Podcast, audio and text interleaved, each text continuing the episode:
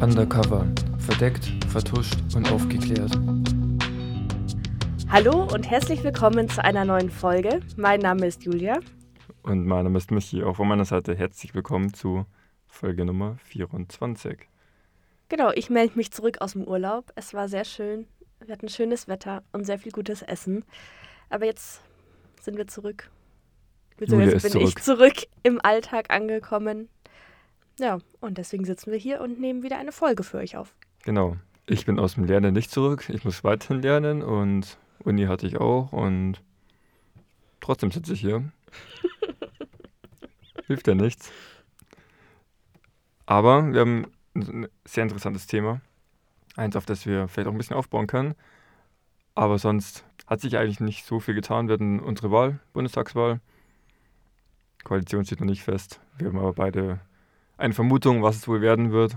Aber Ja, es gibt ja nicht so die große Auswahl. Es gibt eigentlich zwei mögliche Koalitionen, realistisch möglich. realistisch mögliche. Und eine davon ist halt wahrscheinlicher als die andere. Aber mal schauen, wer weiß. Eben. Überraschungen gibt es viele. Ja, dann würde ich sagen, starten wir gleich in die Folge. Oder, Michi? Genau. Wie gesagt, die heutige Folge ist ein bisschen anders, aber wieder eine recht gute Übersicht, auf die wir aufbauen können. Als am 12. Juli 2007 US-amerikanische Soldaten im Osten von Bagdads während eines Feuergefechts Luftunterstützung anfordern, war dies nichts Außergewöhnliches. Die sogenannte Koalition der Willigen, mit den Vereinigten Staaten an ihrer Speerspitze, besetzten bereits seit 2003 nach einem schnellen Krieg den Irak und hatten seitdem große Probleme mit Aufständischen. So auch am besagten 12. Juli, als das 16. Infanterieregiment von zwei Apache-Kampfhubschraubern Luftunterstützung erhielt. Die Kampfhubschrauber leisteten sofort Feuerunterstützung und töteten dabei einige mit Sturmgewehren bewaffnete Männer. Doch dabei blieb es nicht. Sie töteten auch zwei Journalisten, Said Shirmak und Namir Noor Eldin, und mehrere unbewaffnete Zivilisten, welche den Journalisten retten wollten, und zwei Kinder. Also einer der Journalisten hat den ersten Angriff überlebt, lag dort dann schwer verletzt. Dann drehten aber die Apache-Kampfhelikopter eine zweite Runde und töteten dabei auch ihn und seinen Helfern. Mhm. Ohne dies in irgendeiner Weise es verharmlosen zu wollen, ist sogar das die traurige Realität von Krieg und wird von den Militärs häufig als Kollateralschaden bezeichnet. 2010, also drei Jahre später, gewann dieser Angriff jedoch deutlich an Brisanz, als das eigentlich geheime Video der Angriffe, aufgenommen von einer Bordkamera eines Heli einer der Helikopter, veröffentlicht wurde. Die Plattform der Veröffentlichung war spätestens jetzt fast jedem bekannt. Ihr Name Wikileaks. Ja, also ich glaube, gehört hat es zumindest jeder schon mal. Ähm, ich glaube, der ein oder andere weiß mehr darüber, aber auf jeden Fall ist es ein, jedem, glaube ich, ein Begriff. Genau, ja. Also spätestens dieses Video, auch wenn dieses Video vermutlich nicht jeder kennt, ähm, wo die meisten Leute vielleicht auch froh sein können, weil das ist nicht ganz so für schwache Nerven. Also Aber ich kenne es nicht. Aber muss auch sagen, da wo das so brisant wurde, wie alt waren wir da? 13, 13. 14. Ich weiß jetzt nicht, ob ich mich mit 13 unbedingt jetzt so mit Wikileaks beschäftigt habe. Eher nicht. Da war so die Bravo Girl interessant. Ja, da sieht man deutlich weniger ähm, Angriffe von Kampfhubschraubern. Kann ich mir vorstellen, ich habe sie nicht gelesen. Ist anzunehmen, ja. Die Webseite wikileaks.org wurde bereits 1999 vom Australier Julian Assange ge- registriert, aber sieben Jahre lang war sie mehr tot als lebendig. Erst im Jahr 2006 nutzte er die Internetadresse, um ein Portal zu erschaffen, das in seinen Augen Folgendes erfüllen sollte. Es sollte ein unzensierbares System darstellen, um nicht nachverfolgbar massenweise Dokumente zu veröffentlichen und diese zu diskutieren. Inspiriert wurde er dabei von den sogenannten Pentagon Paper Leak, bei welchen zahlreiche geheime Dokumente des US-Verteidigungsministeriums geleakt wurden. Ich glaube, darüber können wir auch irgendwann mal eine Folge machen. Hört sich doch mal ganz gut an. Ja. Ich glaube, wir haben schon so oft gesagt, darüber machen wir irgendwann mal eine Folge. Ich habe gar keinen Wir sollten Überblick vielleicht mal mehr. eine Liste irgendwie Ja. erstellen. Das wäre vielleicht nicht schlecht. Und bereits das erste Dokument, das eben Wikileaks veröffentlicht hat, das war schon nichts für zarte Gemüter. Es enthielt eine Auswahl von somalischen Regierungsbeamten, welche ge- getötet werden sollen. Unterschrieben wurde dies von dem Rebellenführer Sheikh Hassan Tahir Awais, der bereits vor einigen Jahren Teil der islamistischen Al-Shabaab-Gruppe war. Zwischen 2007 und 2010 veröffentlichte Wikileaks zahlreiche weitere geheime Dokumente, unter anderem die äußerst fragwürdigen Vorgänge der Schweizer Privatbank Julius Baer auf den Cayman Islands, die geheimen Bücher von Scientology und Telefonmitschnitte peruanischer Politiker im Zusammenhang mit einem peruanischen Ölskandal. Politisch noch brisanter war die Veröffentlichung der E-Mails von Sarah Palin, die 2008 gemeinsam mit John McCain für die Republikaner zur US-Präsidentschaftswahl antrat. Auch zog Wikileaks bereits den ersten Zorn der US-Geheimdienste auf sich, als das Operationshandbuch für das Gefangenenlager auf Guantanamo geleakt wurde. Dort wurde klar beschrieben, wie dem Roten Kreuz eine Kontrolle verwehrt wurde und mit welchen Methoden die Genfer Konvention zur Behandlung Kriegsgefangener umgangen werden kann. In dieser Zeit fällt auch die erste Zusammenarbeit von Wikileaks mit der britischen Tageszeitung The Guardian, welche häufig als einzige über die Aktion Wikileaks berichtete und 2013 mit der Veröffentlichung der Snowden-Dokumente auch in Deutschland bekannt wurde. Wie bereits eingangs erwähnt, wurde 2010 dann das erwähnte Video aus dem Irak mit dem Titel Collateral Murder veröffentlicht. Damit war für die Geheimdienste eine Grenze überschritten und sie suchten nach der undichten Stelle. Bereits im Juni 2010 fand sie dann auch Chelsea Manning. Chelsea Manning trat 2007 in die US-Armee ein und wurde dort zur Nachrichtendienstanalytikerin ausgebildet. Dieser Job hatte zur Ansicht, dass man weitreichende Zugriffsrechte auf die Archive erhält und auch vertrauliche Dokumente öffnen kann. Während ihres Einsatzes im Irak lud sie 500.000 Dokumente herunter und schmuggelte diese auf CDs aus der Sicherheitszone wieder heraus. Dabei musste sie natürlich mehrere Sicherheitskontrollen passieren, aber keiner der anderen Soldaten wurde sonderlich ja, misstrauisch, da die CDs mit Aufschriften wie zum Beispiel Lady Gaga beschriftet wurden.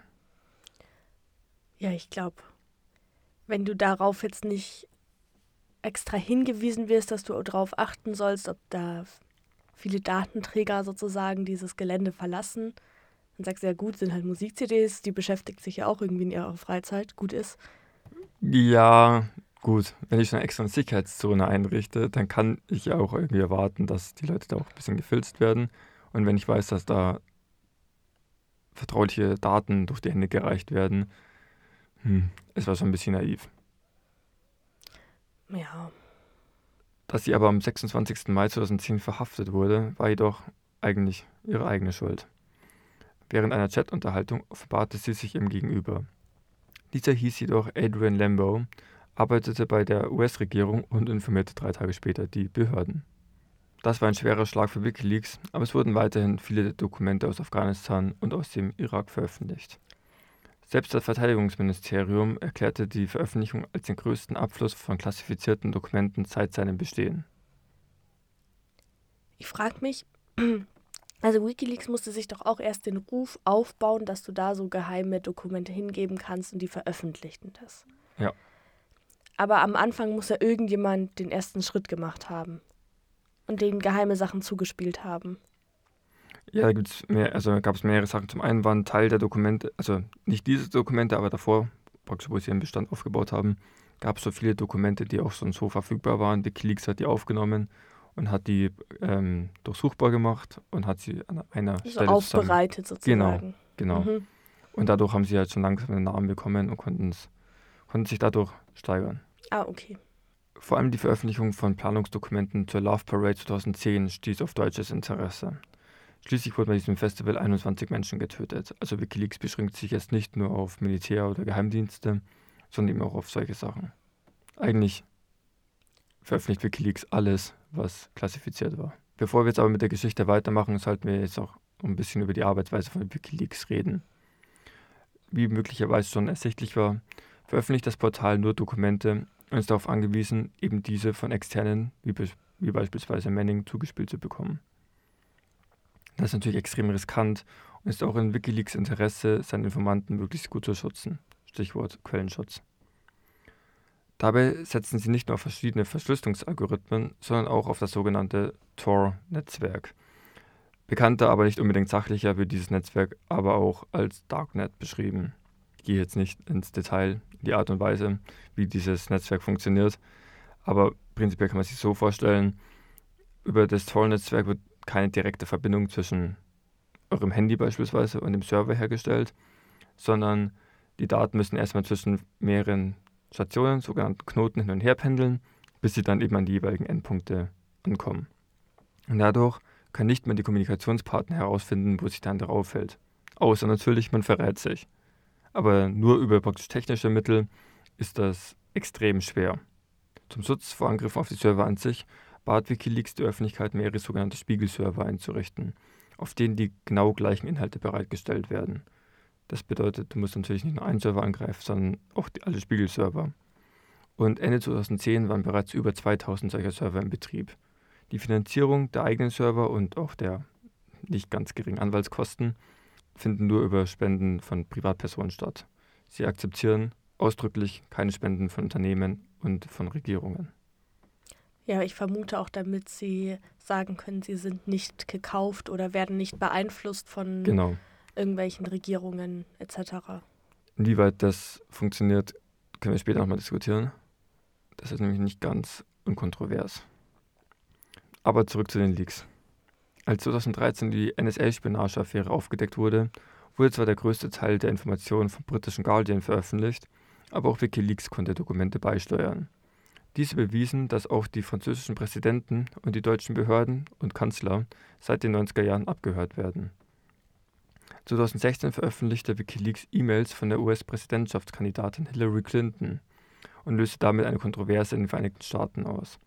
Clinton hatte während ihrer Tätigkeit als Secretary of State unter der Obama-Regierung ihren eigenen E-Mail-Server genutzt, welcher nach Ansicht einiger Sicherheitsexperten nur amateurhaft gesichert war.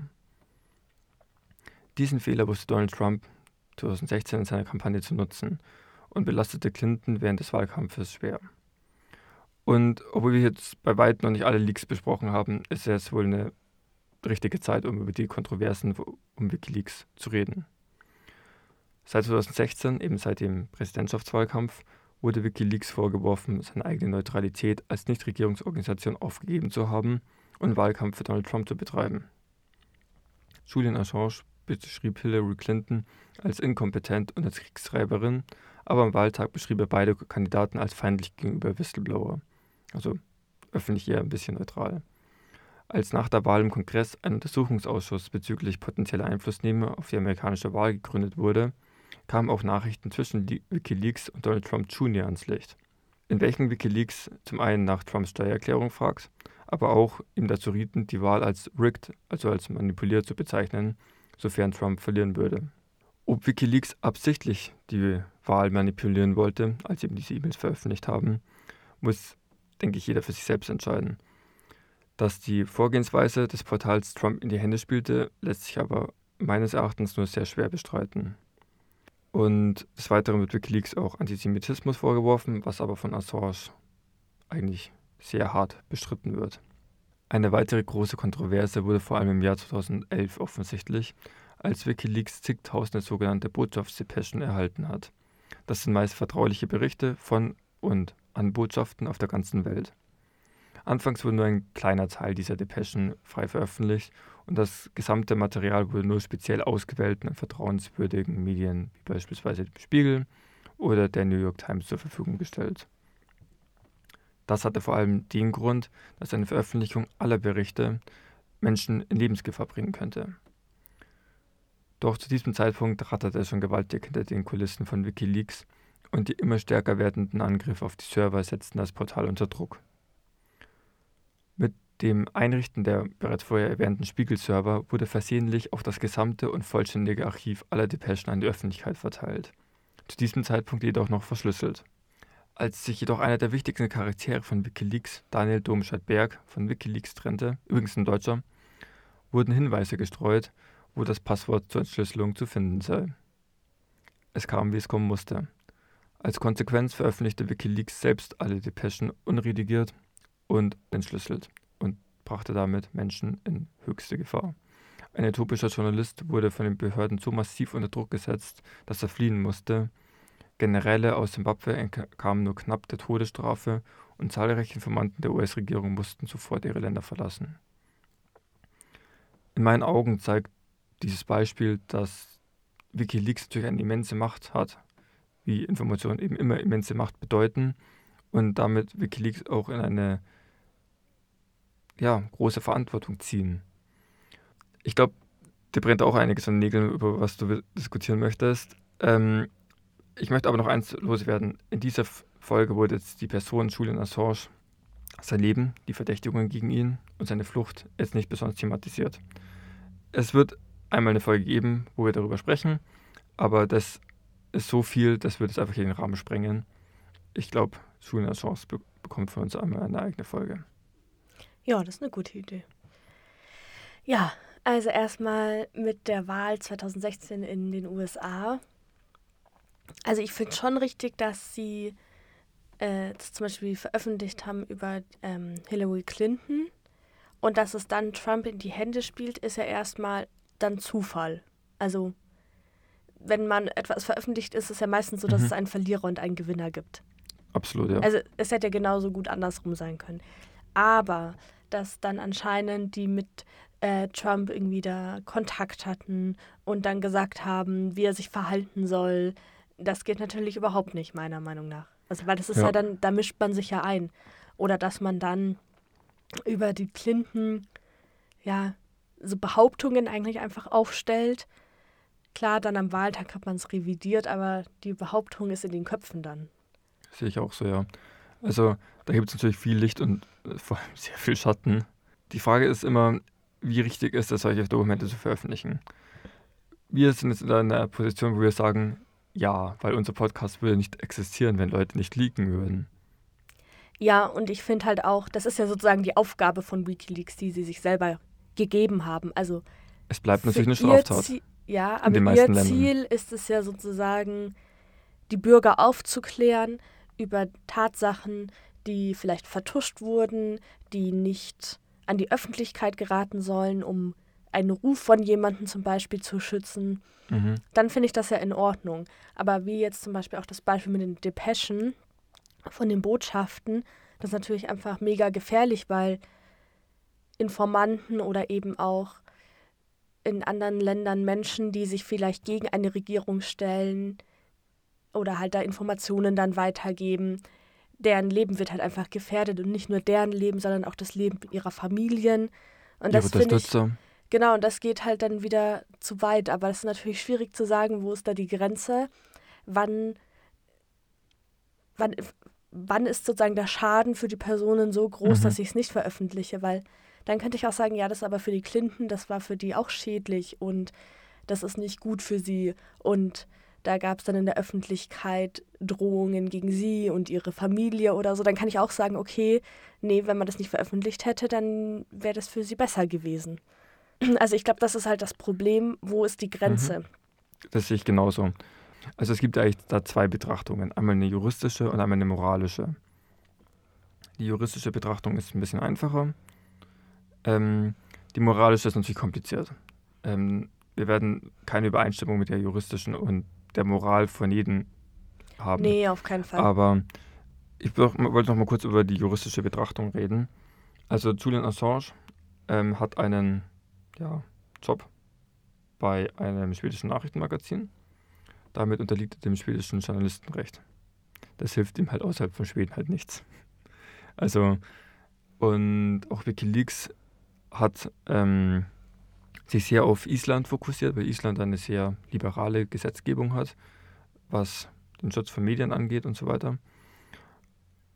Dennoch sind sie natürlich für Amerika Staatsfeind Nummer eins fast. Und Amerika, beziehungsweise die Vereinigten Staaten von Amerika, haben natürlich viele Hebel, um Druck auszuüben. Mhm. Soweit die juristische Betrachtung. Ich glaube, über die brauchen wir nicht so weit diskutieren. Ja, obwohl ich hätte da noch eine Frage. Ja. Äh, inwiefern ist es denn berechtigt, wenn die USA sagt, sie geht sozusagen gegen Wikileaks vor, weil die machen an sich ja nichts. Also es ist ja nicht so, dass sie diese Dokumente versuchen abzufangen und dann zu veröffentlichen, sondern ein Informant geht zu denen und sagt, hier hast du Dokumente. Und dann ist es ja als Journalist schon fast wieder deine Pflicht, das zu veröffentlichen. Also ich bin kein Experte für ähm, die Geheimhaltungsrichtlinien für klassifizierte Dokumente von US-Regierungen und seinen Behörden, aber man kann, also es ist nicht so leicht zu betrachten, weil es kommt natürlich auch darauf an, was in diesem Gesetz drinsteht. Auch ein Journalist darf sich nicht strafbar machen. Zumindest nicht, also nur in gewissen Grenzen. Die Frage ist halt, die USA, vermute ich zumindest, wird dann in vielen Fällen halt sagen, ja, das würde die Staatssicherheit gefährden und dann, äh, ja, kannst halt immer argumentieren. Die USA befinden sich seit 20 Jahren im Ausnahmezustand nach 9-11 und da wurden natürlich viele Grundrechte eingeschränkt. Die Frage ist natürlich, was steht in diesem Gesetz drin? Wenn da einfach nur drin steht, dass die Vervielfältigung von geschützten Daten illegal ist, dann macht sich Wikileaks auch strafbar. Wie gesagt, ich bin da kein Experte dafür. Ich weiß nur, dass die Amerikaner ganz schön sauer sind. Ja, das wundert mich nicht, dass die sauer sind. Und ich glaube, Chelsea Manning wurde, äh, ich glaube, 35 Jahre für 35 Jahre verurteilt. Obama hat sie ähm, hat diese Strafe dann reduzieren können. Aber ein Spaß war das für Chelsea Manning auch nicht. Nee, gut, aber sie hat ja auch wirklich aktiv die Sachen entwendet. Richtig. Das finde ich ist dann auch einfacher und es ist auch einfacher, weil sie eine US-Amerikanerin war, Mhm. die auch einen Arbeitsvertrag unterschrieben hat, wo hundertprozentig drin stand, Ja, dass klar. sie äh, zur Verschwiegenheit und so weiter verpflichtet ist. Ich glaube, da ist es auch einfacher, das rechtlich als Nicht-Jurist nachvollziehen zu können. Ja. Dann, wenn es so länderübergreifend ist, da wird es ja dann irgendwie schon wieder komplizierter. Interessanter ist, finde ich, die moralische Perspektive. Über die kann man auch besser diskutieren, meiner Meinung nach. Weil die juristische, die ist einfach mal gegeben. Und Ja. die wird sich auch nicht so leicht ändern lassen. Vor allem für uns Deutsche wird sich die amerikanische ähm, Justiz wohl eher wenig bewegen. Aber es gibt ja so, ein, so ein paar moralische Grundsätze. Und einer von denen ist der, handle so, dass dein Handeln ultimatives Gesetz werden könnte. Die Frage ist, sollte es ultimatives Gesetz werden, dass du Dokumente, die klassifiziert sind, standardmäßig veröffentlichst? Vermutlich nicht. Wie gesagt, bei den Depeschen hat man ja gesehen, das kann ziemlich in die Hose gehen. Andersrum, dass jetzt natürlich ähm, Dokumente, die Korruption, Kriegsverbrechen, Verbrechen an den Menschenrechten und so weiter zeigen, dass man die veröffentlicht. Das kann ich verstehen. Die Frage ist halt immer, was siehst du bei diesem ultimativen Gesetz? Man könnte auch sagen, wäre es nicht gut, dass es ultimatives Gesetz wird, dass der Bürger Bescheid weiß, was die Regierung macht. Die Regierung, die Ja. eher am Ende, wenn du in einer Demokratie lebst, die du gewählt hast, äh, sollte es nicht sein, dass die Menschen Bescheid wissen. Und wenn du es natürlich darüber Mhm. nimmst, dann würdest du sagen, ja klar soll das ultimatives Gesetz sein, wenn du nur diesen einen Satz dir anschaust. Und da Und- hast du schon einen guten Punkt eigentlich gerade so nebenher gesagt, dass Regierungen eigentlich in der Position sein sollten, solche Vorgänge aufzudecken, also Verstoße gegen Menschenrechte, Korruption und so weiter. Problem ist natürlich, dass manchmal eben die Regierung ist, die dort verstrickt ist. Korruption findet meistens in der Regierung statt. Ja, Ähm, Einsätze gegen Menschen oder Kriegsrecht werden zumindest von, also zumindest von den Verteidigungsministerinnen oder der jeweiligen Person zumindest ähm, ja, verantwortet. Ja, und selbst wenn die Regierung nicht direkt beteiligt ist, ähm, kann es ja trotzdem sein, dass sie in irgendeiner Abhängigkeit zum Beispiel zu irgendeiner Korruption steht. Das heißt, Mhm. sie hat vielleicht auch gar kein Interesse daran, das aufzudecken. Jetzt nicht, weil sie selber korrupt ist, aber einfach, weil sie sagt, okay, wir schauen da halt weg. Aber für uns bringt das auch einen Vorteil. Das ist für mich jetzt nicht die Ja. so direkte Korruption zum Beispiel. Und dann, ja, wenn man sich es anschaut, jetzt in Deutschland ist jetzt ja auch nicht die Regierung, die da super viel aufklärt. Das sind ja meistens NGOs, über, die Absolut, über ja. Zustände in anderen Ländern oder aber auch in Deutschland informieren, wenn Menschenrechte verletzt werden. Ja. Ich versuche mir jetzt mal im Schlussstatement. Ich hoffe, du kannst Ich das noch eine rein. Frage.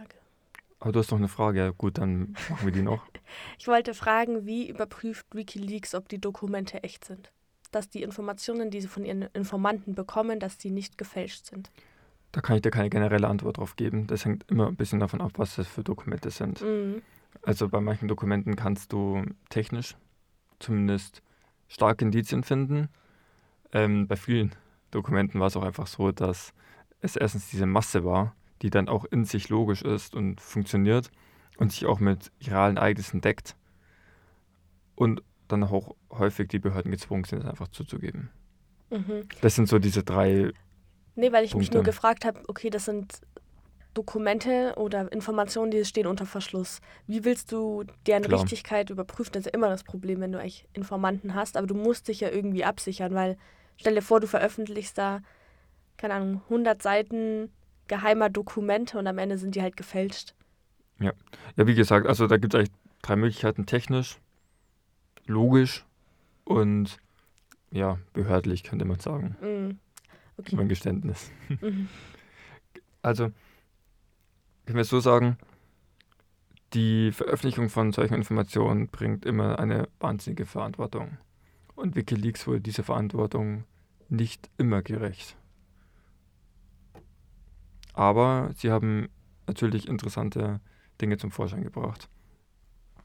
Und es ist natürlich ein ambivalentes Verhältnis. Die Frage ist immer, wer kontrolliert Wikileaks? Vor allem, wie gesagt, 2016 hatten wir es gesehen, sie haben eine unfassbare Macht. Wie spielen sie diese Macht aus? Genau, dann würde ich sagen, lassen wir das erstmal so stehen. Ich weiß, da gibt es ganz viele unterschiedliche Perspektiven, ganz viele unterschiedliche Sichtweisen. Schreibt uns gerne, was eure Sichtweise ist. Könnt ihr da gerne ein bisschen diskutieren. Ich bin da offen, auch von meinem Standpunkt ein bisschen abzurücken. Es ist auf jeden Fall ein komplexes Thema. Es Und ist super komplex und es gibt ja auch nicht die richtige Meinung. richtig. das Und, macht es halt auch schwierig. und genau darauf wollte ich hina- hinaus, ähm, genau das wollte ich nochmal erwähnt haben. Schreibt uns gerne, aber bitte habt es im Hinterkopf. Da gibt es ganz viele Si- Sichtweisen und ich glaube, die ultimative Sichtweise, die gibt es nicht. Und ich, habe auch, ich erhebe auch keinen Anspruch darauf, dass ich diese habe.